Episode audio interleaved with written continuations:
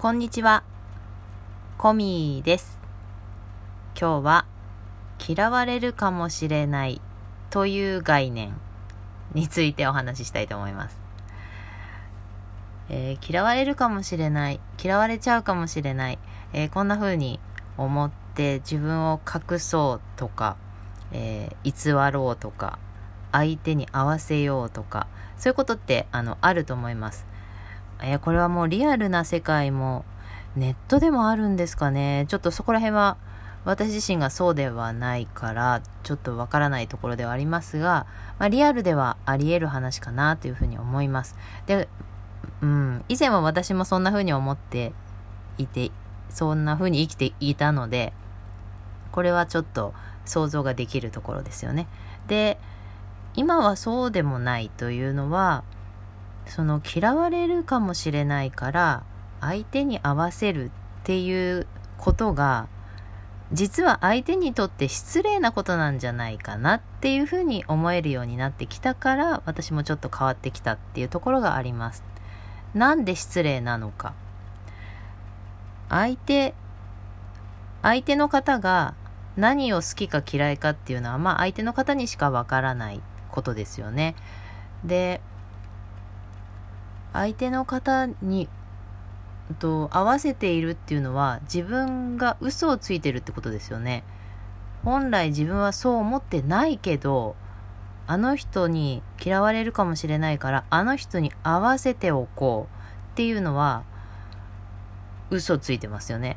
本当はそう思ってないから。だとしたら嘘をついてこう相手と接するっていうのはまあ失礼なことになるんじゃないかな逆の立場で言ったらねその相手の方が私に合わせてくれているっていうと言い方はいいかもしれないですけど私私のためにためにっていうのもちょっとね違うちょっとそこも腹立たしいとこじゃないかなと思うんですよ。嘘をついてくれてる。私のために嘘をついてくれてるっていうふうに思うとどうですかね？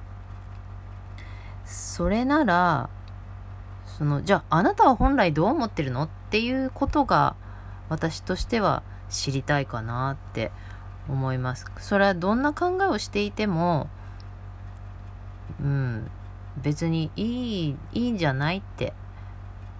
ただ、その、私と違う考えを持っている方が、私の考えは間違ってるよって非難するようなら、あ、そうですか。では失礼します。っていう風になると思うんですよ。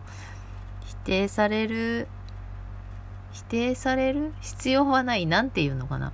否定、否定する必要があるのかなっていうことですよね。うん。なので、否定、否定は必要なくて、私はこういう考えですよってお互い言うだけ、その自分の考えはこうだっていうことを伝えていくだけでいいのかなでそれが一緒である必要もないかなっていうとこなんですよね。だから要は自分を素直に出して自分というものがこう表現できていくとそこに同調する仲間が集まる。そういう友達が増えていく。それを心地いいという人が集まってくる。というような図だと思うんです。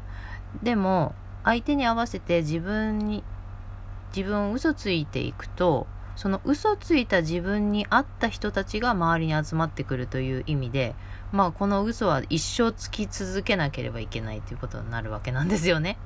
そうするとなんか自分がなんだかわかわかんなくなっちゃったみたいなことになるのかなっていうふうに思うんです。だから嫌われるっていうのがうん、イコール嘘つきっていうふうに考えるとなんかその必要あるのかな？でその人に嫌われてしまったらどうなるのかなっていうこととかも気になりますよね。その人に嫌われることと自分が嘘をつくこととどっちが楽？楽っていう方を考えた方がいいですよね。自分がどっちが楽なのか。そんな、その人に好かれるために嘘をつき続けて、嘘だらけの人生になっていく。まあ、そりゃ辛いですよね。そんな風に思うんです。だから嫌われるっていう概念。これはどうかなという感じで、ちょっと今日はそんなお話をしてみました。いかがでしょうか？もちろんこれなくはないと思います。嫌われちゃうからっていうところ。なんだけど、そこの概念をちょっと考えてみるっていうのはいかがかなという、ちょっと提案じみた感じでした。お説教ではありません。私が考えている嫌われる概念ですね。はい。ということでした。おしまいです。